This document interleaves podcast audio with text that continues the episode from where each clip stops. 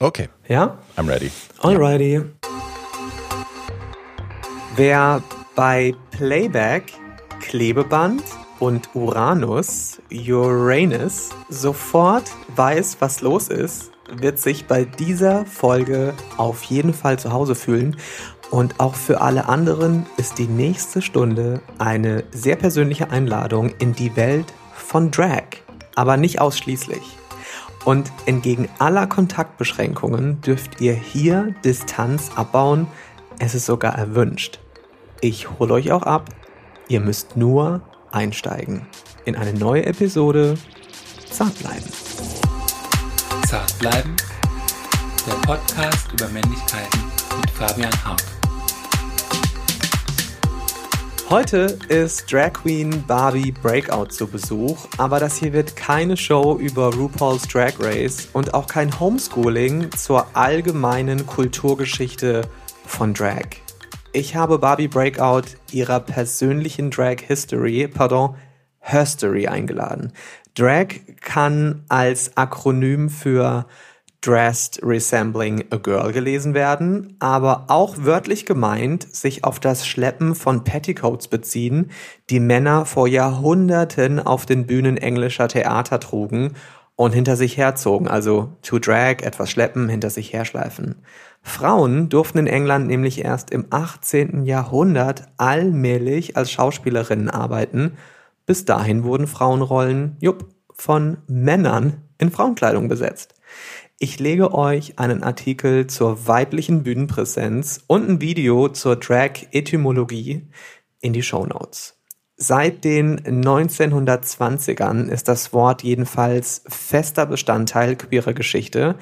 In England wurde damals Drag als Theaterslang zum Geheimcode für vor allem schwule Männer und Drag wird bis heute in den meisten Fällen auch von Männern, von als männlich gelesenen Personen performt. Drag Queens, die durch Kleidung, Haare und Make-up Frauenbilder verkörpern, sich weiblich zeigen, Femininität feiern und damit auch Geschlechterrollen als Inszenierung enttarnen. Der Drag-Begriff ist bis heute im Wandel und bedeutet für die Zeit, in der wir leben, längst nicht mehr Travestietheater zur reinen Unterhaltung. Drag Queens, Drag Kings sind Popstars und FreiheitskämpferInnen in aller Öffentlichkeit und ein Affront gegen traditionelle Männlichkeit. Und deshalb eben nicht nur von popkultureller, sondern immer auch politischer Bedeutung. So ist das auch bei Barbie Breakout und dem Berliner Hair and Make-up Artist Timo, mit der er zur Repräsentationsfigur der deutschen queeren Community wurde. Aber das soll uns Miss Breakout gleich selbst erzählen.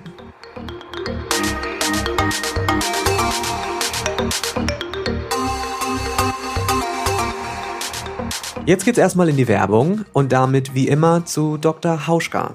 In den letzten Episoden von Zartbleiben ging es hauptsächlich um Körper und vor allem um Gesichtspflege, aber unser Besuch der heutigen Sendung liefert uns die wohl beste Vorlage, auch mal dem Thema Make-up gerecht zu werden. Auch dekorative Kosmetik ist und bleibt wirksame, zertifizierte Naturkosmetik bei Dr. Hauschka. Denn gerade bei Make-up, also mit all den Farbpigmenten und Konsistenzen, das über Stunden halten soll, lassen sich noch immer viele VerbraucherInnen eher von Testimonials und Marken blenden, die einfach nur auf Optik setzen. Sicherlich auch verständlich, weil der Look das ist, wofür Make-up nun mal gemacht ist. Aber dabei den Inhalt zu vergessen, die Rohstoffe und Zusätze und Produktionsbedingungen ist ein ignorantes Verdrängungsmanöver, unter dem vor allem unsere Umwelt leidet und wir selbst, vom Mikroplastik über Tierversuche bis zur Rodung von Natur als Dr. Hauschka 1967 Kosmetik auf den Markt brachte, gab es noch überhaupt keine Zertifizierung von Naturkosmetik. Deshalb ist Dr. Hauschka auch Gründungsmitglied von Natrue, einer Non-Profit-Organisation mit Sitz in Brüssel, die es seit 2007 gibt und sowohl Rohstoffe als auch Endprodukte als Naturkosmetik zertifiziert. Mittlerweile sind über 300 Marken von Natrue zertifiziert und mehr zu den Kriterien vom Verbot von Tierversuchen bis hin zum Ausschluss von chemisch-synthetischen Stoffen wie Paraffine, Silikone und Erdöl könnt ihr auf natrue.org einsehen. Dort gibt es auch eine Datenbank mit Natrue zertifizierten Produkten weltweit. Ich habe von vielen Inhaltsstoffen erst dadurch erfahren, dass Dr. Hauschka sie eben nicht verwendet. Auch der Verbraucherzentrale Bundesverband, sozusagen die Stimme der VerbraucherInnen, empfiehlt Natrue als Siegel. Ja, und wo bleibt jetzt das Make-up, Fabian? Dazu komme ich ausführlich im zweiten Werbeblock. Und wir sind zurück in der Show und jetzt kommt Barbie. Sie ist Performerin, Autorin und eine wichtige Stimme der deutschen LGBTQI+. Ihre Lippen sind aber in erster Linie nicht für Drag Queen typische Lip-Syncs bekannt, also Playback-Auftritte. Sie nutzt sie vor allem, um über HIV und AIDS zu sprechen, aufzuklären und zu entstigmatisieren. Und sie hat sie sich sogar schon mal zugenäht, also die Lippen. 2013 als Protest gegen russische Homo-Propaganda. Ist Barbie Breakout eine Kunstfigur, Verkleidung oder die Überwindung von Männlichkeit? Freiheit trotz des Korsetts, in das sie sich schnürt? Hallo Barbie. Hallo mein Schatz. Schön dich zu hören. Ebenso. Du klingst so schön. Du auch. Geht's dir gut heute? Mir geht es wirklich gut. Also immer in der Klammer den Umständen entsprechen. Ey, wir haben gerade eben kurz gefacetimed oder gewhat's. Äh, Videocall, irgendwas. Genau, ja. aber jetzt nehmen wir wieder auf, wie beim Radio, weil wir haben ja auch Gesichter fürs Radio. ja. Nein, und weil es aber unfair wäre den Zuhörenden gegenüber, gib mir mal ein Bild. Wo bist du? Wo sitzt oder liegst du gerade? Und was hast du an? dass mich das noch jemand fragt. Ich sitze in meinem Schlafzimmer, was gleichzeitig auch mein Podcaststudio ist und mein Perückenlager und so. Ich trage ein, ein schwarzes äh, Leinenoberteil und untenrum ein Schlüpper und sonst nichts. Uh. ja, Homeoffice. Habe ein Glas Weißwein vor mir stehen, einen Aschenbecher und mein Handy. So. Mhm. Was hast du an? Weder den Weißwein noch den Schlüpper. Ich habe eine Jogginghose an, also die Uniform eines jeden Homeoffice-Arbeitenden mhm. und einen ollen Fließpulli, der sehr bequem ist und geräuscharm, weil das ist ja auch wichtig, wenn wir aufzeichnen. Keine hysterischen True. Oberteile. True. Wir haben uns, glaube ich, erst zweimal live gesehen. Mhm. In Clubs in Hamburg oder in Berlin, ich weiß es nicht mehr genau. Und da warst du DJing. Das muss aber genau. Jahre her sein. Also wenn ich sage Jahre, dann meine ich damit vielleicht zehn. Out ja, of, locker. Oder? Out of Kann Track nicht. sind wir uns, glaube ich, noch gar nie begegnet. Also, ich hab, nö. Wahrscheinlich mal irgendwo auf irgendeinem Fashion Week Ding oder so, aber das ist dann auch schon ewig, ewig, ewig, ewig, ewig her. Ja. Ich bin ja nicht so eine, so eine Fashion Party Maus. Ja, ich auch nicht. Ach so, ja, dann vielleicht auch gar nicht. Mhm. Gibt dir Drag die Power oder die Selbstermächtigung, anders zu sprechen? Also formulierst du als Barbie anders als, als Timo? Puh, ähm, nicht mehr. Ich glaube, ich habe äh, früher da noch, du hast vorhin auch das Wort Kunstfigur gesagt, so würde ich mich gar nicht selber definieren. Ich habe das wohl mal so gesehen, aber ähm, im Laufe der Jahre ähm, habe ich, glaube ich, realisiert, dass meine, also dass ich alles bin, dass ich all diese Anteile bin und ähm, dass es eben da auch keine Trennung mehr gibt. Und ich glaube, deswegen äh, formuliere ich jetzt auch nicht mehr anders. Und es ist keine, keine Trennung mehr da in dem Sinne von out of drag spreche ich über diese und jene Dinge oder ich spreche so und so und dann, wenn ich in Drag bin, ist es anders. Ähm, ich glaube, ich habe halt einfach weniger Luft zum Atmen, wenn ich in Drag bin, weil ich immer eingeschnürt bin. Mhm. Äh, aber ansonsten passiert da, glaube ich, nicht mehr so viel. Das habe ich mich nämlich auch gefragt, weil du ja viele deiner Jobs, die du machst, in Drag tust. Also du bist mhm. Hair- and Make-up-Artist, natürlich bist du sicherlich nicht auf jedem Job in Drag, ähm, aber du bist, nee. wenn du DJing bist in Drag, ähm, du bist im TV immer wieder zu sehen. Genau, The Diva in Me. Ist Barbie eine Berufskleidung oder eine Berufsverkleidung oder inwiefern ist das ein Mensch? Also ich habe ja eine bisschen besondere Geschichte, was das angeht. Ich habe ja als kleines Kind schon mehrere Jahre ähm, einfach selbstverständlich so ein bisschen als Mädchen versucht zu leben. Das hat mir das Umfeld nicht immer so leicht gemacht, aber ich habe mich halt so empfunden erstmal ähm, und habe dann über die Jahre da lange mitgerungen, was bin ich eigentlich. Ich habe dann lange geglaubt, ich sei transsexuell. Mittlerweile weiß ich, ich bin es nicht mehr, weil wir jetzt einfach auch bessere Begrifflichkeiten dafür haben und das besser unterscheiden können, kleinteiliger. Und Drag war halt auch nie so eine ich will jetzt jemand anderes sein, sondern es war immer eher, ich möchte einen Teil von mir leben, den ich sonst nicht leben kann. Mhm. Im Großen und Ganzen ist es einfach eine, eine Expression of my gender identity im weitesten Sinne und äh, immer auch ein, Verstärker für das, was ich zu sagen habe. Und äh, da habe ich schon gemerkt, dass Drag da auch einfach ein Katalysator ist. Also ich kann den, den Lautstärkeknopf einfach deutlich nach oben drehen, wenn ich äh, Barbie bin, in Anführungsstrichen. Ich erinnere an das, äh, wann war das, 2013, als ich mir die Lippen zugenäht habe. Das hätte keinen interessiert oder viel weniger Leute interessiert, hätte ich das äh, out of drag gemacht. Mhm. Ich hatte ganz lange immer noch auch den Druck dahinter, es machen zu müssen. Ich wollte als Mann gelesen werden tagsüber und wollte dann, musste dann meine anderen Anteile irgendwie woanders äh, rauslassen. Und das ist halt auch nicht mehr so. Also ich verbiete mir nicht mehr, eine Tunte zu sein tagsüber. Ich bin halt eine Tunte. Ich bin, äh, ich bin kein männlicher Mann. Und ich versuche es halt auch nicht mehr zu sein. Ich habe die Not nicht mehr unbedingt, mich aufzutransen, um die Anteile leben zu können, weil ich die einfach integriert habe. Und äh, wir sind jetzt quasi eins. So, auch wenn das immer ein bisschen schizophren klingt. Das klingt sehr poetisch vor allem.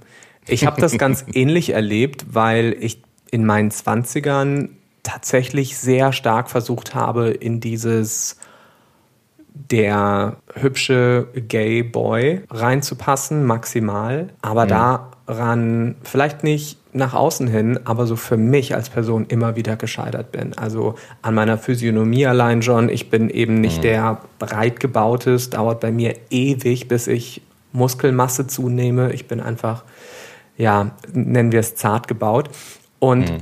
habe mich also in meinen 20ern wirklich versucht aufzupumpen, weil ich dachte, diese Freiheit, die du dir gerade erkämpft hast, diese Freiheit, schwul zu sein, die muss dich ja hier gerade befreien aus der, nennen wir es, heterosexuellen Matrix oder so. Aber die hat sich auch nicht richtig angefühlt. Also die Community war für mich schon ein Ort, damals in Köln, nach dem Abi. Oh Gott, du hast auch in Köln gewohnt? Ich habe auch, ich glaube, jeder, Ach, jeder schwule Mensch, jeder schwule Typ hat mal in Köln gewohnt. Das, glaube ich, gehört zur Gay Evolution Deutschlands. auch wenn es nur ein kurzer Abstecher ist. Aber einmal mhm. kurz als schwuler Mann in Köln wohnen, zumindest für die Personen, die noch in den 80er geboren sind. Die anderen sind dann gleich nach Berlin. Und das hat mir natürlich zuerst schon auch Halt gegeben und ich habe andere gesehen, die scheinbar so waren waren wie ich. Aber nichtsdestotrotz bin ich an diesen Anforderungen immer wieder auch gescheitert und bin jetzt erst in meinen 30ern überhaupt dazu gekommen, mich auch davon zu lösen, was eigentlich die Gay-Community an Ansprüche stellt, an Männlichkeit, die sich gar nicht stark unterscheiden von eben dem traditionellen Männlichkeitsbild. Mhm. Und ich habe Drag zum ersten Mal ausprobiert vor drei Jahren. Auch weil ich als schwuler Mann davor Berührungsängste hatte, also davor einem Klischee zu entsprechen, aber auch nicht mehr zumutbar schwul zu sein. So. Und das mhm. war auf Fire Island, habe ich mich das dann tatsächlich getraut, was ungefähr der sicherste Ort ist, also in New York. Und ich habe mich dabei nicht gefühlt, als würde ich mich als Frau verkleiden. Das war überhaupt gar nicht das Ding. Ich habe mich nicht verkleidet. Und es hat sich auch auf keinen Fall so angefühlt wie Karneval oder Fasching. Wobei ja Karneval mhm. wirklich für viele Personen, die normative Geschlechterrollen leben, die einzige Möglichkeit ist, vielleicht sich auch mal als Mann zum Beispiel Frauensachen anzuziehen und dafür gefeiert zu werden, dürfen beispielsweise heterosexuelle Menschen auch Drag machen oder ist Drag ausschließlich queeren Personen vorbehalten? Also, das würde ich so nicht stehen lassen. Ähm, es gibt viele, ich kenne viele heterosexuelle Menschen, die Drag machen. Sheila Wolf ist eine sehr bekannte, die auch mit mir bei The Diva Me zusammen war. Die ist ein heterosexueller Familienvater mit Frau und Kind und äh, macht trotzdem wahnsinnig gutes Drag. Gab es ja auch immer mal wieder große Diskussionen darüber, wie sehr Drag inklusiv sein kann oder wie sehr es doch geprägt ist von schwulen Männern, die sich als Frauen verkleiden. Aber hast du das Gefühl, dass sich das tatsächlich in den letzten Jahren sehr geöffnet hat und dass da, dass es völlig normal geworden ist?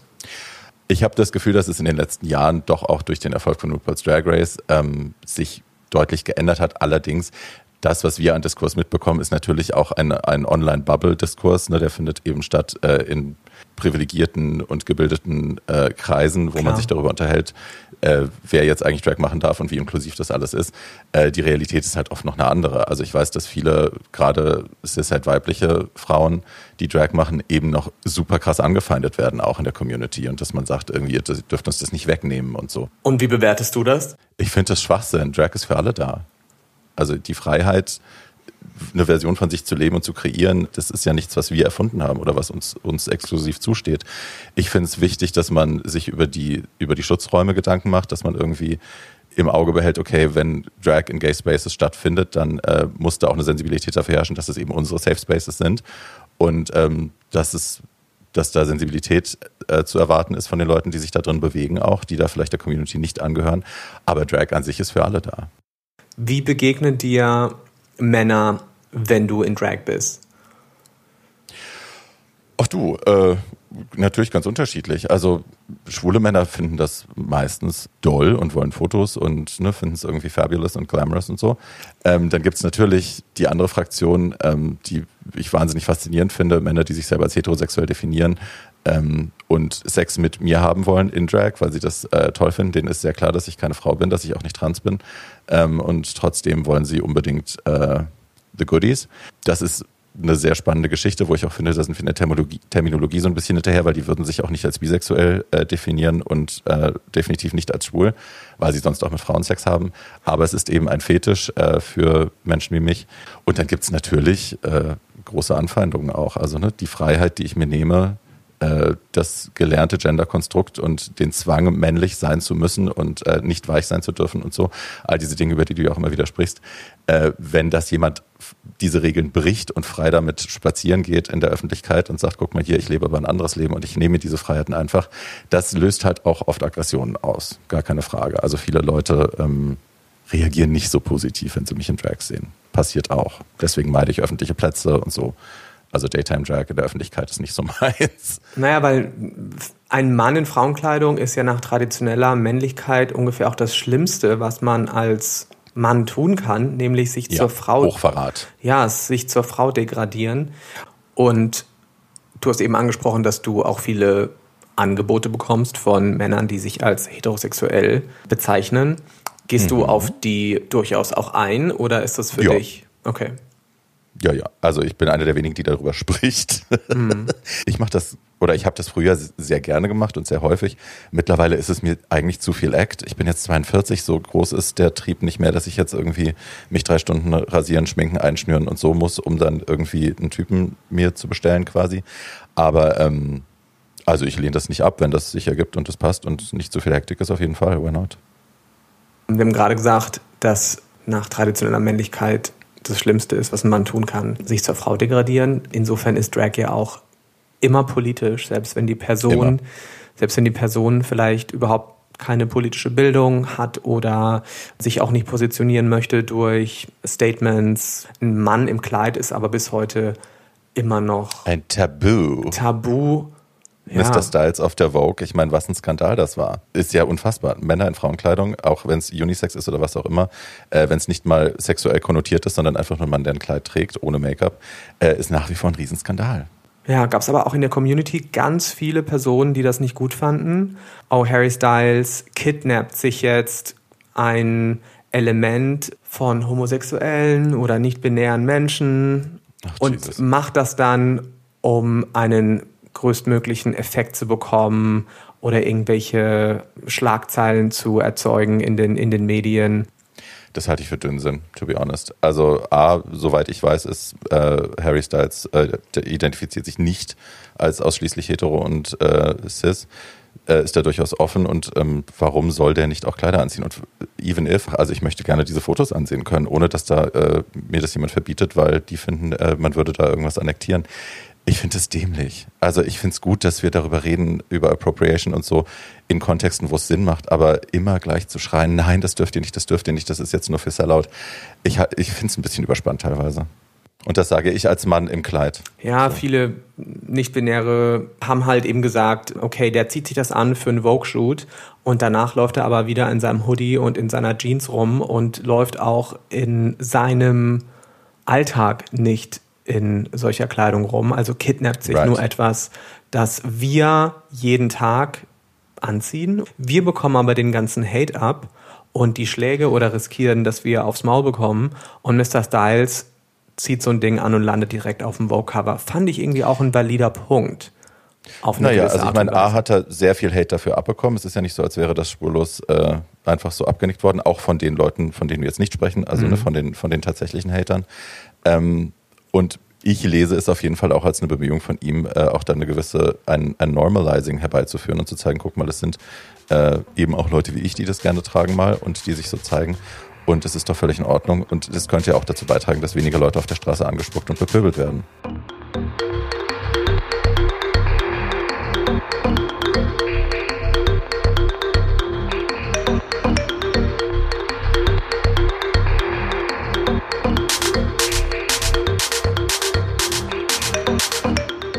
Du kommentierst jede Woche mit deiner Freundin Conchita Wurst ähm, mhm. in eurem Podcast Bartschatten die mhm. aktuelle Folge von RuPaul's Drag Race. Würdest du selbst an so einer Show teilnehmen?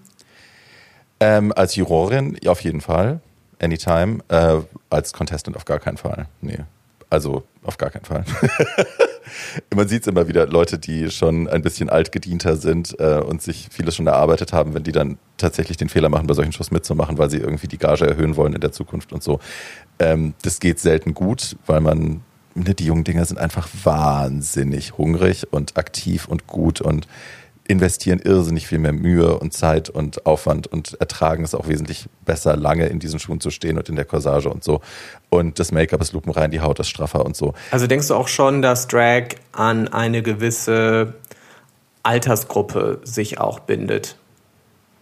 Nö, also ich habe nicht vor, das zu lassen. Ich finde nur, wenn man direkt die Competition antritt, in Kategorien, äh, wo eben Schlankheit, Jugend und äh, mhm. all das ein, ein, Benefit, ein Beneficial Factor ist, ähm, da muss ich mich nicht daneben stellen, wenn ich schon weiß, wie es ausgeht. So, es gibt Sachen, da könnte ich die natürlich in meinen Fachgebieten, äh, könnte ich natürlich Leute an die Wand spielen mit Leichtigkeit. Aber äh, solche Fernsehshows haben ja selten damit zu tun, dass wir das zeigen, was wir tatsächlich schon können, sondern eben, es ist halt ein Miss-Contest am Ende des Tages. Glaubst du, dass diese ganzen, dieser ganze Drag-Hype wirklich dazu beiträgt, dass wir Geschlechterrollen als überholt enttarnen?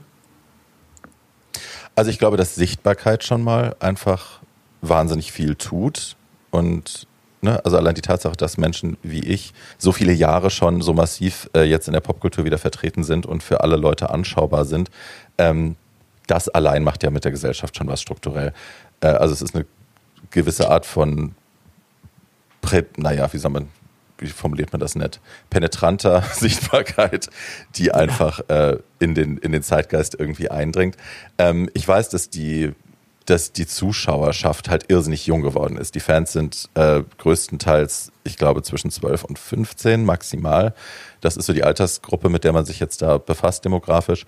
Ähm, und die werden natürlich anders durchs Leben gehen. Die werden Femininität bei Männern anders behandeln. Die werden, äh, wenn irgendjemand in, ihrer, in ihrem Umfeld gebullied wird, weil er vielleicht Make-up trägt zur Schule als Junge, ähm, werden die sich vielleicht anders positionieren, weil sie das anders in Verbindung bringen können mit Leuten, die sie kennen und die sie toll finden. Und weil das eben nicht ein Freak ist, mit dem sie noch nie was zu tun hatten, sondern sie haben ein positives Bild dazu im Kopf, was das, äh, was das halt auch sein kann. Und ich glaube, das ist schon, das ist schon viel wert.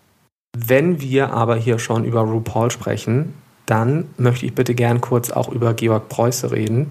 Okay. Weil es tatsächlich die erste Drag Queen ist, nämlich als seine Kunstfigur Mary, die ich als Kind überhaupt wahrgenommen habe. Mhm. Ähm, ich fand sie wahnsinnig toll natürlich. Als ich äh, die damals im Fernsehen gesehen habe, ähm, war ich immer sehr begeistert. Mary und Gordy waren Teil unserer, unserer Wohnzimmerkultur. Dann ist Gordy gestorben und ich will mich jetzt hier nicht in rechtliche Schwierigkeiten bringen, deswegen ist das alles mit einem, äh, es wurde mir so erzählt und ich weiß es nicht genau, versehen. Aber es gibt Leute, die behaupten, Gordy sei eben an AIDS gestorben, wie das zu der damaligen Zeit ja auch wirklich keine Seltenheit war. Mhm. Und das Narrativ, das weiterhin von Mary aber erzählt und gemolken wird oder wurde bis zu ihrem Karriereende, sie tritt ja nicht mehr auf, war eben, dass die an einer Lungenentzündung gestorben ist oder an einem Krebs oder irgendwas. Und ähm, ich glaube, das passierte auch aus Selbstschutz, weil man halt äh, den Job im deutschen Wohnzimmer nicht verlieren wollte. Und man hat in meiner Lesart die Riesenchance vertan, für Menschen mit AIDS und mit HIV zu der damaligen Zeit, was sehr wichtig gewesen wäre, äh, eine Lanze zu brechen und zu sagen, guck mal hier, einer eurer Lieblinge, die ihr alle so vergöttert, ist tatsächlich an dieser furchtbaren Sache gestorben. Es sind nicht nur die Monster, die ihr euch alle ausmalt, sondern es sind Leute, die ihr lieben könnt. Und ja, das ist für mich eine große vertane Chance. Dann ist da die CDU-Spendenaffäre, wo äh, Georg Preuß ja auch äh, verwickelt war. Und auch da bin ich kein Fan von. Also ja, ich habe sehr gespaltene Gefühle. Aber RuPaul ist ja nun auch wirklich kein Engel. Ne? Die macht ihre Kohle auch mit Fracking-Verträgen und so. Also hi. Choose your icons wisely. Das stimmt. Was du da gerade auch angesprochen hast, ist ja unabhängig. Allegedly, ne? Es wurde mir ja, erzählt, absolut. ich war nicht dabei. Aber auch wenn es nur Gerüchte sind, hast du damit gerade ein Thema angesprochen, das natürlich durchaus damals wie heute sicherlich ein Phänomen ist, nämlich HIV, AIDS nicht anzusprechen mhm. oder zu verleugnen. Ja. Wann hast du beschlossen, HIV, AIDS als Teil deines Drag, als Teil deines Aktivismus zum Thema zu machen?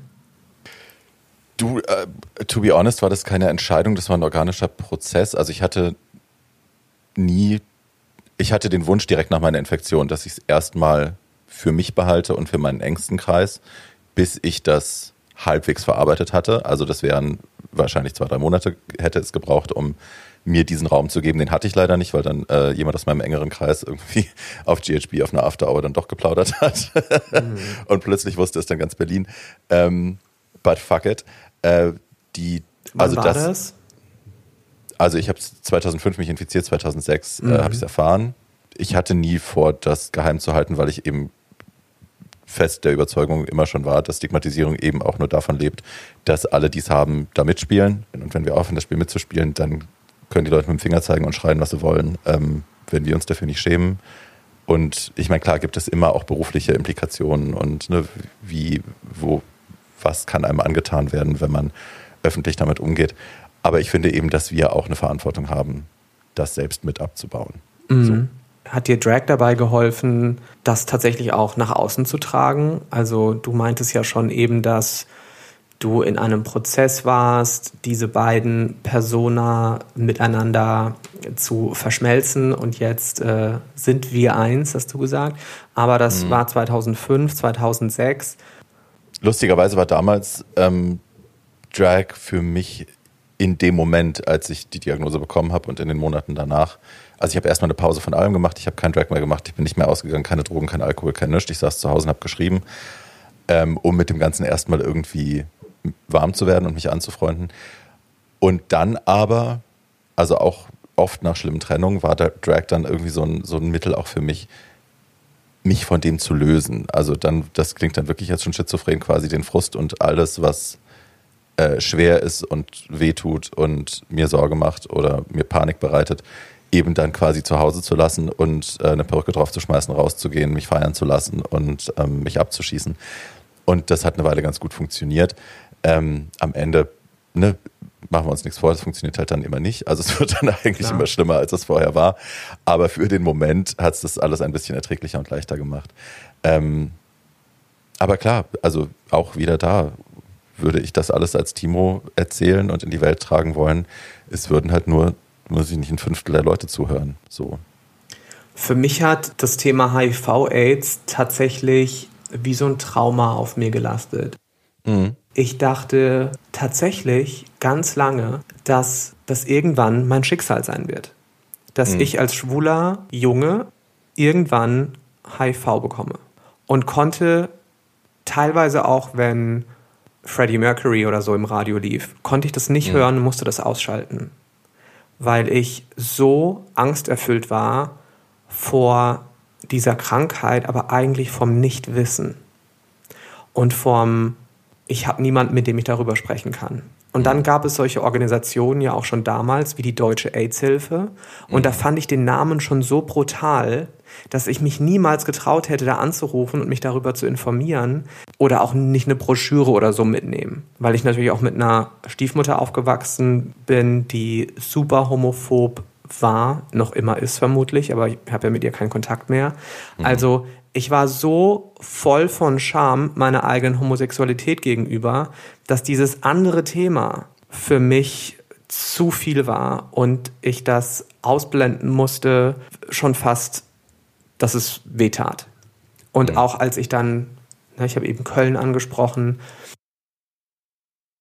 meine, meine 20er Jahre war ich, glaube ich, nicht einmal mit jemandem im Bett, wo ich total irgendwie den Kopf frei hatte oder mich hab gehen lassen können oder es war immer dieser Gedanke, der Typ, mit dem ich da gerade was hab, egal wie gut ich den kenne, egal wie oft ich den schon gedatet habe, ist potenziell HIV infiziert. Und das ist natürlich rückblickend eine unglaubliche und auch diskriminierende Haltung.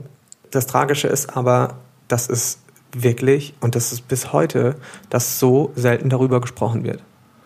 Und diese Pandemie, in der wir jetzt ja auch sind, wird ja ganz oft bezeichnet als die erste Pandemie, die wir alle so miterleben oder so. Und ich denke Right. mir, what? Ja, Leute vergessen gerne und schnell. Bis heute werden Homosexuelle auch rechtlich diskriminiert, weil schwulen Männern Die Blutspende. Genau, weil schwulen Männern per se unterstellt wird, dass sie HIV haben, genau. Wie beurteilst du die Situation gerade auch jetzt im Umgang mit der Pandemie oder inwiefern das nicht berücksichtigt wird oder ausgeblendet oder vergessen? Ja, es ist halt immer, also, naja, wie soll man das jetzt sagen, ohne dass sich alle auf den Schlips getreten fühlen. Ähm, It's, it's okay. sagst du. Ich muss es ja sagen. Das Problem mit dieser Geschichte ist natürlich, dass es damals Menschen betroffen hat, die vom Großteil der Gesellschaft halt sowieso nicht so gern gemocht wurden und gerne gesehen wurden. Ne, da wurde halt gerne weggeschaut. Und wenn wir halt alle weggestorben sind, dann gab es ja nicht wenige Menschen christlich-katholischer Hintergründe, die gesagt haben, ja, das ist die gerechte Strafe dafür, das, für das, was ihr da tut. Also es wurde ja in vielerlei Lesarten als eine fast willkommene Pandemie gewertet. So, wir kriegen jetzt endlich das, was uns zusteht. Und äh, wen interessiert es schon, wenn die Schwuchteln sterben? So. Ja, Homosexuelle, äh, Drogenabhängige und schwarze Männer und schwarze Frauen. So. Ja. Also die Situation in Afrika, wo es ja tatsächlich überhaupt kein exklusiv homosexuelles Problem ist, sondern einfach ein allumfassendes Problem, hat hier halt auch einfach keinen interessiert. So ist auch klar. Ich merke in meiner eigenen Community, dass die Erinnerung an das, was damals passiert ist, an die AIDS-Krise, eine Sache ist, die nicht besonders gut ausgeprägt ist, dass viele Leute, die es erlebt haben, es zu Recht versuchen zu verdrängen, weil es einfach so traumatisch war für die, die es überlebt haben. Das ist, das werfe ich denen nicht vor, dass die versuchen, heute ihr Leben zu leben, ohne ständig daran de denken zu müssen oder auch andere daran zu erinnern. Ähm, und die, die es nicht erlebt haben, machen ihre Hausaufgaben halt schlecht. Ich habe mir selber das auch auf die, auf die Liste geschrieben, auf, von den Dingen, die ich immer wieder tun werde und will, äh, auch immer darüber wieder zu sprechen, wie es eben war und wie sich das angefühlt hat und ähm, wie traumatisch und furchtbar diese Zeit war. Äh, ich habe es ja selber auch nur als, als junger Mensch mitbekommen. Ich hatte natürlich Freunde, die ich verloren habe und ich habe natürlich Leute erlebt, die, ähm, die es nicht überlebt haben.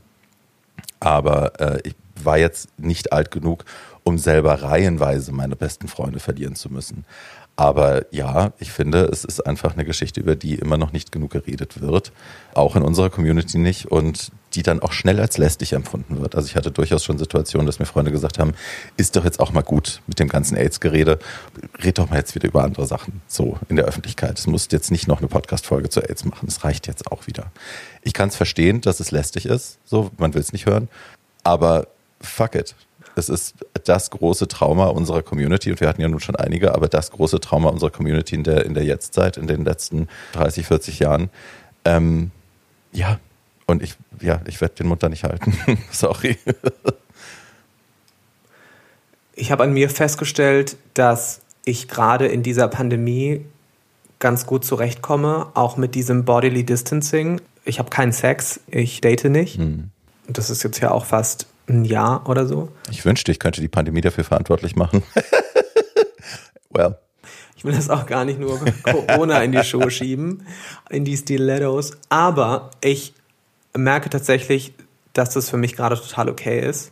Und ich glaube, ich komme auch so gut damit zurecht, weil ich, so falsch das jetzt auch klingt, auch immer so Menschen behandelt habe, als wären das Personen, die, wenn sie mir zu nahe kommen, mir irgendetwas geben, das ich nicht möchte. Das ist heute für dich noch ein Thema, ja? Immer noch. Du hast Total, ja. total krass. Also ich habe den Kopf immer an, dass ich da jetzt tatsächlich schon drauf konditioniert bin, mit dieser Situation irgendwie umzugehen. Nicht, dass sie mir gut tut, aber ich komme damit gut klar, weil es etwas ja, ist. das ist eine Sache, die du kennst. Das fühlt sich an wie zu Hause, ne? Du kennst das schon. Genau.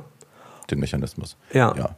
Und in dieser ganzen Geschichte jetzt, in der ich auch sehr viel Zeit mit mir alleine verbringe und wo auch mein Körper schon fast wieder so eine Rückbesinnung auf, wie war das eigentlich, als ich noch keinen Sex hatte. Du meinst, du bist jetzt wieder Jungfrau?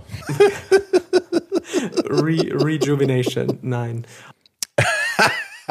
Ich plane auch nicht, dieses Corona-Zölibat jetzt für immer durchzuziehen. Also ich merke gerade, dass ich in dieser Zeit sehr viel über mich lerne und sehr viel über auch Dinge erfahre, von denen ich dachte, sie sind längst verheilt oder sie sind mhm. längst überwunden.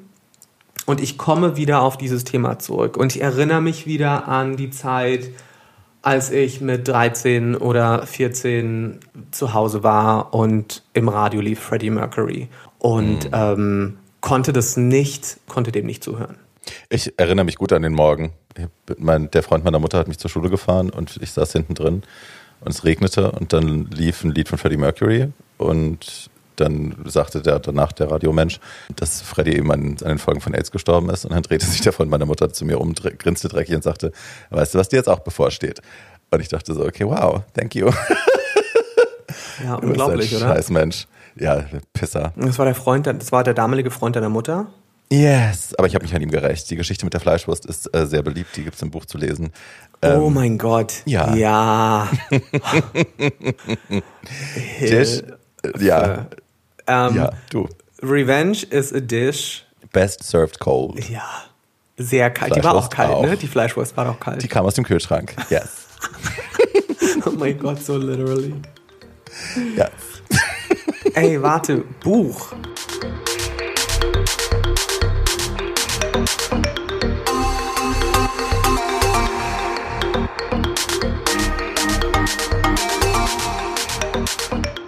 Du hast ein Buch geschrieben, tragisch aber geil heißt das. Und mhm. da gab es eine Version, die erste, die erschienen ist, wann nochmal? 2012. 2012.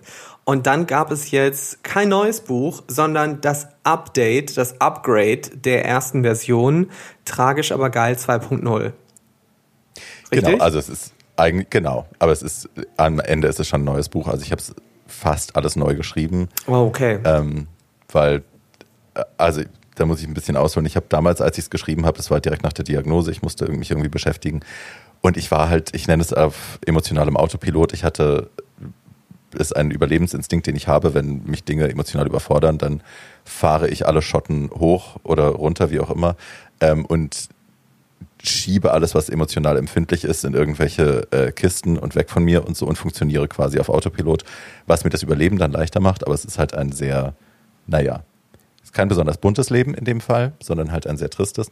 Und ähm, das war halt damals der Fall. Und ich habe die erste Version des Buches ist halt davon auch geprägt. Man merkt es halt total. Das ist sehr viel Behauptung von Emotionen, aber ich konnte, ich hatte überhaupt keinen Kontakt zu meinen eigenen emotionalen Erinnerungen auch mhm. über die Dinge, die ich geschrieben habe. Ähm, und dadurch, es war halt dann sehr sexgeprägt und sehr Drogenexzess geprägt. Und ach mein Gott, bin ich ein schlimmes Mädchen, schaut mir zu, wie ich strauchele und im Rinnstein liege und so. Ähm, und das ist natürlich heute nicht mehr die Version, die ich erzählen will. Ich habe mittlerweile bin natürlich jahrelang Therapie gemacht, bin immer noch in Therapie. Ähm, das wird sich auch wahrscheinlich nicht mehr ändern, so schnell. Ich auch, und Team Therapy. Hey, jeden absolutely, Donnerstag. Absolutely. Ja. Ich liebe, liebe, liebe das. Ich liebe Menschen, die da auch da offen drüber reden, weil auch das ist was, was instigmatisiert werden muss. Wir müssen alle darüber reden, dass wir zum Therapeuten gehen und dass wir uns Hilfe suchen für unsere Scheiße. Naja, überhaupt der, gebrochene, der gebrochene Mann. Also der Mann, der von ja. sich selbst zugibt, ey, ich hab da was und das tut und weh oder es ist krank oder ich bin krank. Das allein ist mhm. ja auch eine, ja, Demaskierung und ein, wieder ein Threat, wieder eine mhm. Gefahr für traditionelle ja. Männlichkeit. Ja. Okay, warte, also das Buch war in der ersten Version eher sie war, eine... Sie war ein bisschen seicht, sagen wir okay. so. Seicht, sie war ein bisschen okay. seicht und ein bisschen ja. reißerisch und ein bisschen wild. Ja, von meiner... Seicht war es am Ende natürlich nicht, wenn man so sagen will. Aber ja, es war ähm, alles mit einem, mit einer emotionalen Schutzmembran von mir ausgeschrieben und äh, dadurch wenig authentisch an vielen Stellen oder nicht tief genug, sagen wir es so. Und als ich jetzt dann mir überlegt habe, okay, ich habe jetzt ganz viel Fernsehen gemacht und die Sachen kommen dann und dann raus und ich hätte natürlich auch gerne irgendwas, was ich verkaufen kann. Klar. Ne, machen wir uns nichts vor, es ging auch darum, ähm, was für ein Produkt, außer jetzt T-Shirts und Lala, was für ein Merch äh, ich da noch gemacht habe, was kann ich irgendwie auf den Markt schmeißen, wo ich mich gut mitfühle, wo ich dahinter stehe. Und dann habe ich gedacht, eigentlich will ich das Buch gerne wieder auch verkaufen. Die Leute werden danach fragen, aber ich will es so nicht auf den Markt stellen, weil ich habe halt so viel dazugelernt mittlerweile. Und ich habe all diese Situationen, die in dem Buch, in, dem ersten, in der ersten Version noch vorgekommen sind, die sehe ich heute so anders. Und die kann ich aber auch mit so viel mehr emotionalem Inhalt füllen, wenn ich mir erlaube, diese Wunden nochmal aufzumachen und die nochmal anzuschauen und das alles nochmal zu spüren. Und das ist jetzt sehr, sehr schön geworden. Bin sehr stolz. Und du hast es auch eingesprochen. Ja, es gibt ein Hörbuch. Genau, ich habe ein, ein, ein Hörbuch selbst eingesprochen, ungekürzt sechs Stunden irgendwas. Dein Buch beschreibt ja auch eine Findungsreise. Es geht um Schubladen und Zugehörigkeit, um deinen Platz in der Welt und dass es okay ist, schön ist, selten zu sein. Es ist also ein Hoch auf die Seltenheit, die Andersartigkeit. Ja. Und da ist auch eine schöne Botschaft, finde ich, nämlich, dass wir in einer Zeit leben, die eigentlich genau richtig ist dafür, dass wir unbequem werden. Also nicht nur, dass wir zeigen, wer wir sind, dass wir für unsere Sichtbarkeit und für unsere Stimme kämpfen, sondern dass wir auf der anderen Seite auch reflektieren, wie wir mit anderen sind, dass es vielleicht auch eine unbequeme Position ist, zu sehen, wie man sich eigentlich selbst verhält und wie man vielleicht andere diskriminiert. Und mhm. das findet ja auch in dieser Community statt, in der wir als schwule Männer, Drag, wie auch immer, auch zugehörig sind. Mhm. Das bekomme ich so oft mit und zuletzt auf Clubhouse, dieser neuen Social Media App, wo täglich solche LGBTQI-Plus-Stammtische an der Tagesordnung sind und irgendwelche Räume geöffnet sind. Aber man merkt dann doch, dass ganz oft schwule Männer wirklich ein Problem sein können. Also hm. konkretes Beispiel, da ging es darum, dass darüber diskutiert wurde, ist es in Ordnung, auf Plattformen wie Grindr zu sagen, no Asians oder no Femmes etc. Obviously not. Ja, unglaublich. Und also. deswegen frage ich mich auch die ganze Zeit, die Community, von der wir immer sprechen, gibt es die eigentlich wirklich so? Also ist die Community denn die Community, die uns Safe Spaces ermöglicht, die uns endlich das gibt, was wir in so einem heteronormativen Kontext gar nicht sein dürfen? Also meine Erfahrung mit Community ist, dass wir die selber machen müssen. Und ich finde es schwierig, wenn sich Leute an den Rand stellen und dann sagen, ja, aber die Community äh, kümmert sich nicht um mich.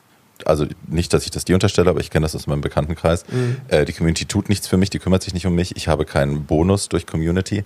Ähm, das ist aber dann immer gepaart mit so einem, mit einer Erwartung, dass man da passiv partizipieren kann. Also dass die Community ein abstraktes Ding ist, das besteht und äh, wenn ich möchte, kann ich da hingehen, äh, es wird sich um mich gekümmert, ich werde akzeptiert und dann kann ich wieder gehen und meinen eigenen Stiefel machen.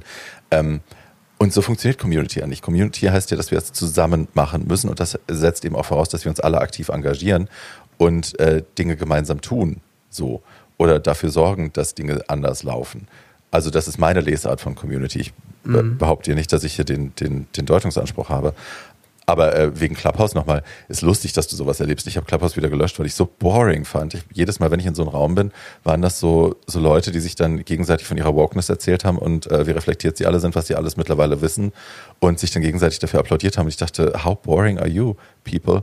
Ich habe auf jeden Fall so ein Vogue-Bingo auch gestartet, ähm, weil immer, wenn es um bestimmte Themen ging, in irgendwelchen Räumen, die da geöffnet wurden, da musste auf jeden Fall immer das Wort Privilege, also da gab es wirklich gerade in diesen, in diesen Community Spaces Konversationen, die, glaube ich, nur daraus bestanden, diese Vokabeln abzufrühstücken. Insofern hast du schon mhm. recht. Man erkennt es schon, inwiefern sich da jemand jetzt besonders woke zeigen möchte aus Selbsterhöhung oder ob es da wirklich Themen sind, die an die Substanz gehen. Und eben dieser eine Raum, den ich eben angesprochen habe, LGBTQI Plus Stammtisch oder so, ähm, oder Safe Space. Und dann aber so ganz easy peasy sagen, hey, sorry, wenn ich schreibe No Asians, dann ist das einfach nur meine Meinung. Ugh. So. Und da denke ich mir, mh, hm, das ist eben Community nicht. Da kannst du noch so nice Räume öffnen und die Leute einladen oder reinpingen. Na, ich finde schon, dass es Teil der Community ist, weil Rassismus auch einfach Teil der Community ist. Aber das ist halt eine Sache, an der wir arbeiten müssen und wo wir im Diskurs bleiben müssen. Ich habe diese Diskussion hundertmal schon geführt und du sicherlich auch und das ist wahnsinnig ermüdend und irgendwann hat man auch keinen Bock mehr. Aber Hi ist halt auch irgendwie unser Job. Ich würde jetzt ungern die Community an sich dafür verantwortlich machen, sondern ich würde einfach sagen, ja, wir haben da ein Problem, über das wir reden müssen. Ähm, ich finde den Community-Gedanken nicht überholt. Ich finde den wichtig naja, gerade jetzt in der Zeit, in der wir sie eigentlich ja nur digital erleben können. Also es ist ja im Prinzip auch wieder so ein Flashback in die Zeiten, in denen wir noch nicht irgendwo hingehen konnten, in Berlin, Köln oder wo auch immer wir hingeflüchtet sind, um vielleicht mhm. mal in den Club zu gehen, sondern wir sind jetzt alle wieder zu Hause. Diese Einrichtungen und auch Safe Spaces, also physischen, sicheren Orte sind geschlossen. Man merkt schon, wie wichtig das ist, zusammenzukommen, sichtbar zu sein und einander zu haben und den, den Kontakt zu haben. Erinnerst du dich das erste Mal an dein erstes Mal, dass du in einem Raum warst mit queeren Menschen und zum ersten Mal gespürt hast, dieses Gefühl von, oh Gott, die sind alle wie ich und ich bin nicht mehr alleine? Absolut. Kannst du dich daran erinnern? Ja. Das ist so prägend und so wichtig auch. Und klar sind wir alle trotzdem individuell äh, unterschiedlich und sind viele von uns problematisch oder haben problematische Ansichten und so. Aber das ist halt, ja, I miss that very much. ja, aber wir müssen auch sagen, dass die Community eben nicht nur besteht aus den weißen, schwulen Jungs. So. Natürlich und nicht. Ähm, das war's. Ja, und das war's aber, wenn ich jetzt zurückblicke, was war denn meine erste Erfahrung mit einem Safe Space oder mein erstes Mal unter Menschen sein, die so sind wie ich. Dann war das eben doch eine Schwulenbar und da waren die ganzen Jungs aus Karlsruhe damals. Ähm, das ist ja nicht die Community. Ähm, das ist ein Teil davon und wenn wir uns aber als diejenigen begreifen, die die Mehrheit sind, dann führt es zwangsläufig dazu, dass da halt auch wieder Gruppen innerhalb dieser Community an den Rand gedrängt werden, wo wir auch wirklich gegen anarbeiten müssen. So. Sonst sind wir die sure. ähm, alten weißen Männer der LGBTQI+. Sure. Oh Gott, klinge ich gerade wie ein Woker Clubhouse-Raum? Little bit. Mute me. Alles gut, though. Put me back to the audience. Okay, warte. Was ich noch ansprechen will. Mhm. Du hast eben erzählt, die ähm, Fusionierung von Barbie und Timo hat irgendwann stattgefunden. Mhm. Wie nimmst du dich jetzt selbst wahr? Sagst du, du bist nicht binär? Sagst du, bist ein schwuler Mann? Ich habe, nur um es mal vorwegzunehmen, nicht verstanden, dass ich ganz lange ein Problem damit habe, noch immer, zu sagen, ich stelle mich als Mann vor. Also nicht, weil ich mhm. denke, dass ich kein Mann bin. Ich habe aber nie das Wort Mann benutzt, weil es für mich so besetzt ist von dem, was ich nicht sein möchte, nämlich der Macker, der Aggressor, der Ernährer, der wie auch immer, dass ich immer Typ gesagt habe. Aber wie siehst du das für dich? Also es war ein langer Weg und es hat mich lange Jahre sehr, sehr, sehr schwer beschäftigt und war, also ja, mir ging es nicht gut damit. Und als dann irgendwann, also erst kam Drag in mein Leben und hat es dann irgendwie aufgelöst, weil ich gemerkt habe, ach, guck mal, dann kann ich das leben und kann trotzdem so bleiben. Und ach, irgendwie gibt es da Raum für beides. Und jetzt mit den, Gott sei Dank, neuen Begriffen ähm, und den neuen Gender-Parametern, die wir jetzt haben, um uns selber zu definieren, ähm, das hat mich, hat mir das sehr erleichtert. Ich bin nach wie vor nicht festgelegt auf einen Begriff. Ich bin sowohl mit Gender Fluid happy als auch mit äh, Non-Binary. Ähm, so, two-gendered, bi-gendered geht auch. Also ich bin da irgendwo wohl für mich noch nicht festgelegt. Ich habe es auch noch nicht genau äh, en Detail mir alles so nebeneinander gesetzt, um jetzt eine definitive Entscheidung zu treffen. Ich glaube, das muss ich auch nicht. Vielleicht ist es tatsächlich einfach auch ein fluideres Ding. Ähm, ich bin definitiv nicht cis, so viel ist klar. Ich bin auch nicht transsexuell. Es gibt Tage, da fühle ich mich tatsächlich mal männlich. Es gibt Tage, da fühle ich mich very weiblich. Und es gibt Tage, da kann ich mit beiden Begriffen nichts anfangen und bin einfach nur ich. Und das ist dann auch okay. Und das ist ja auch das Schwierige daran, mhm. dass wir in einer Gesellschaft leben, die so tut, als seien Adam und Eva historische Personen. Also man muss entweder die eine oder der andere sein. Right. Ich glaube, es ist eine gute, dass wir momentan auf einem guten Weg sind, einfach dadurch, dass es so viel mehr Öffentlichkeit gibt, auch für transidente Menschen, die äh, damit umgehen öffentlich umgehen, die öffentlich erfolgreich auch sich zeigen, also auch in Filmen und in Serien und in der Popmusik und so, das spielt ja auch eine Rolle. Das ist eben, was ja viel gemacht wird, dass man uns immer unterstellt, äh, wir sind alle gescheiterte Existenzen und so und verkracht und psychisch krank und wir bringen uns ja eh alle um und so, weil wir den Druck nicht ertragen darf, unsere eigene psychischen Erkrankung, nicht den Druck von außen, wie es eigentlich ist. Ähm, ne, also ich glaube, das ist schon ein guter Ansatz auch. Äh, ich hab, aber auch da merke ich wieder, wir haben halt auch innerhalb unserer eigenen Community eben da auch noch viel Aufklärungsarbeit zu leisten. Also ich habe immer wieder Gespräche mit, äh, mit Cis-Männern, schwulen Männern, die ähm, das alles nicht verstehen und die finden, das sind jetzt aber zu viele Begriffe und das ist jetzt doch auch mal genug und äh, was soll das denn alles und so und es gibt Mann und Frau und dann bist du eben trans, aber dann bist du immer noch Mann und Frau. So, also ja, man hält auch diese, sehr auch da diese an Idee, je mehr Begriffe es gibt, desto weiter würde man sich entfremden. Also warum Ja, dann bist du demnächst eine Wolke und was soll denn das alles? Genau. Es wird dann immer Reduktio ad absurdum, ne? es wird dann immer auf so, auf so absurde äh, Dinge aufgeblasen äh, oder reduziert und dann, äh, dann soll damit das, das Grundargument ausgehebelt werden, was halt dämlich ist. Genau, als nächstes also, sagst du noch, äh, ich empfinde mich als Tisch oder sowas. Genau. Ja. Das ist dann das nächste, ne?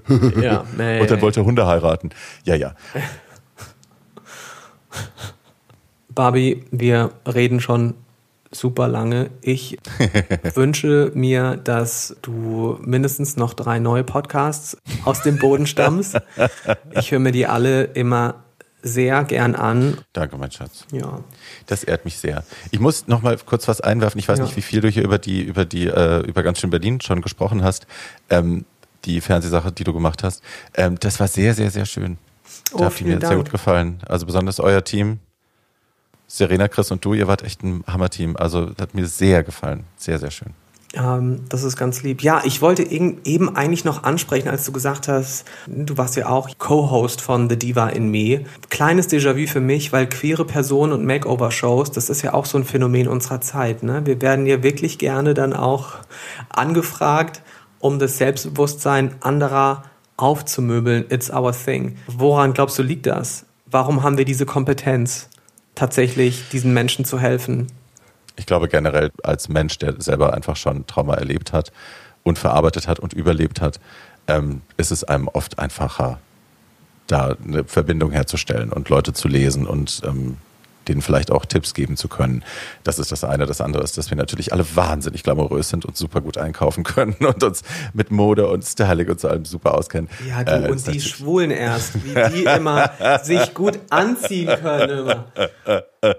Das ist auf jeden Fall eine Geschichte, die sehr spannend ist, dass ähm, viele queere Personen, denen ja oft nachgesagt wird, wie du eben auch meintest, okay, psychisch nicht ganz dabei oder so, psychisch mhm. krank etc. Wow, komisch, dass wir entdeckt werden für kommerzielle äh, Medienformate als diejenigen, die Coach sind und die mhm. anderen Menschen helfen. Für mich passt das super gut zusammen, weil ich finde einfach, dass die, also ich kann jetzt nur von mir ausgehen, aber ich habe mein Leben lang schon mit teilweise schweren Depressionen zu kämpfen. Ich habe immer noch Essstörungen, hatte lange Bulimie, äh, Panikattacken, you name it. So, she's a, she's a book. ähm, ich finde, dass mich das durchaus auch qualifiziert. Das ist nicht nur ein Makel, das ist nicht nur ein, oh mein Gott, die Alte hat nicht alle Tassen im Schrank und äh, wir müssen die Welt vor ihr schützen, sondern eben auch im Umkehrschluss äh, das Gegenteil. So, die hat schon ganz viel erlebt und überlebt und die hat sich Strategien finden müssen, wie sie damit weitermachen kann. Und das kann ja nur ein Zugewinn sein.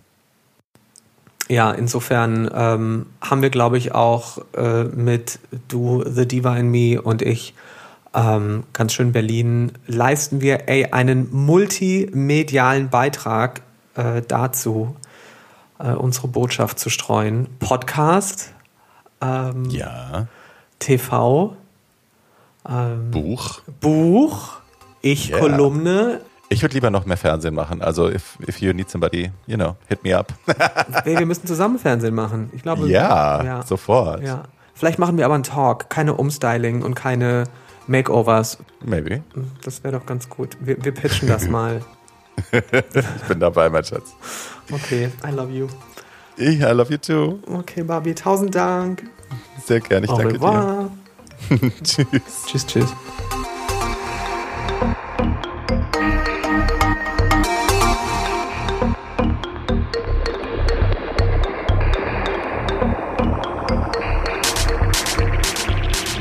She is a book, sagt Barbie über sich selbst. Und das ist ein guter Reminder daran, dass sie ja auch tatsächlich eins geschrieben hat. Wenn ihr die Geschichte mit der Fleischwurst, Barbies damals kalt serviertem Racheakt am Freund ihrer Mutter, nachlesen wollt, tragisch, aber geil ist auf barbiebreakout.shop als Roman und Hörbuch erhältlich. Die Links liegen beide in den Show Notes. Dort findet ihr auch einen Link zur deutschen AIDS-Hilfe und zur Bundeszentrale für gesundheitliche Aufklärung. Die ist nach wie vor key, trotz Kondome und PrEP. 2019 haben sich nach Schätzungen des Robert Koch Instituts 2600 Personen in Deutschland mit HIV infiziert. Das ist ein leichter Anstieg im Vergleich zum Jahr 2018. HIV kann noch immer nicht geheilt, aber erfolgreich therapiert werden. Vielleicht habt ihr auch schon mal von U gleich U gehört, also undetectable gleich untransmittable. Nicht nachweisbar bedeutet nicht übertragbar. Die sogenannte antiretrovirale Therapie unterdrückt die Vermehrung der Viren im Körper und wenn der Medikamente wegen über mehrere Monate die Viruslast unter der Nachweisgrenze liegt, ist eine Übertragung von HIV auch einfach nicht mehr möglich. Barbie Breakout hat zum Welt-AIDS-Tag 2020 eine Stunde lang mit einem HIV-Schwerpunktarzt darüber aufgeklärt in Full on Drag. Ihr findet das Video unter live live.barbiebreakout.com. Das ist live.barbiebreakout.com. Aber auch dieser Link liegt wie eigentlich alles in den Show Notes. So. Und äh, ja, gleich freue ich mich, dass ich euch schon den Gast für die nächste Sendung ankündigen kann. Aber vorher geht's nochmal in die Werbung. Und wir sind zurück bei Dr. Hauschka nachdem wir im ersten Werbeblock geklärt haben, weshalb es gerade auch bei Make-up wichtig ist, auf Naturkosmetik umzusteigen und wie wir die überhaupt erkennen können, möchte ich jetzt ran an die Schminke und euch Make-up von Dr. Hauschka empfehlen, das ich ja selbst verwende. Denn wie immer gilt, Dr. Hauschka ist für alle, Make-up ist für alle, niemand muss, aber alle können und dürfen. Was ich schätze, ist ja dieses Color Correcting Powder nach der Tagescreme. Das sind vier verschiedene mineralische Töne kompakt nebeneinander gepresst in einem Produkt. Im Falle meiner Farbnummer 00 ist das hellbraun, creme, grün und rosé. In der Kombi gleicht nämlich das Puder die unterschiedlichen Schattierungen der Haut im Gesicht aus. Um den Mund und die Nase habe ich eigentlich immer so einen ja, leichten orangefarbenen Unterton und an den äußeren Augenlidern ebenso. Und die Pigmente des Color Correcting Powder machen die Haut ebenmäßiger. Wow, ich liebe dieses Wort. ebenmäßiger. Gleichzeitig glänze ich natürlich auch nicht und überstrahle nicht sämtliche Zoom-Calls. Was ich auch liebe, den Abdeckstift von Dr. Hauschka. Den trage ich entweder vor dem Puder auf, in den meisten Fällen aber tatsächlich danach, so als zusätzliche Korrektur. Wenn ich mal eine rote Stelle habe, nach einem nachwachsenden Barthaar zum Beispiel oder an der Stelle direkt neben den Nasenflügeln. Ich finde die Form des Stifts super, weil er sich wie mit dem Finger auftragen lässt und auch die Textur ist toll, weil sie punktuell abdeckt und sich die Ränder trotzdem zart ausstreichen lassen. Was ich nie, wirklich nie vergesse, das Brow und Lash Gel. Augenbrauen Rahmen. Und ich fühle mich irgendwie nackt im Gesicht, wenn die Brauen nicht richtig angezogen sind. Sieht übrigens auch super aus zur FFP2-Maske. Noch mehr Make-up von Dr. Hauschka findet ihr unter drhauschka.de slash naturkosmetik slash make-up. Und auch das liegt wie alle besprochenen Produkte wo genau in den Shownotes zur Folge und auch natürlich alles nochmal zu Natrue sowie den Link zur Verbraucherzentrale.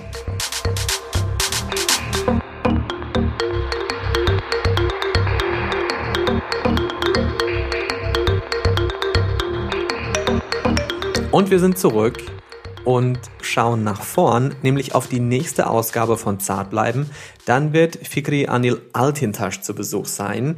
Fikri Anil ist Autor und Botschafter der UN-Woman-Kampagne He for She und er thematisiert Männlichkeiten und Rollenbilder. Wir haben also viele Schnittflächen. Er aber hat als heterosexueller Mann einen anderen Standpunkt und aus einer postmigrantischen Perspektive eine andere Marginalisierungserfahrung. Ich glaube, das wird wirklich spannend und ich freue mich sehr auf ihn.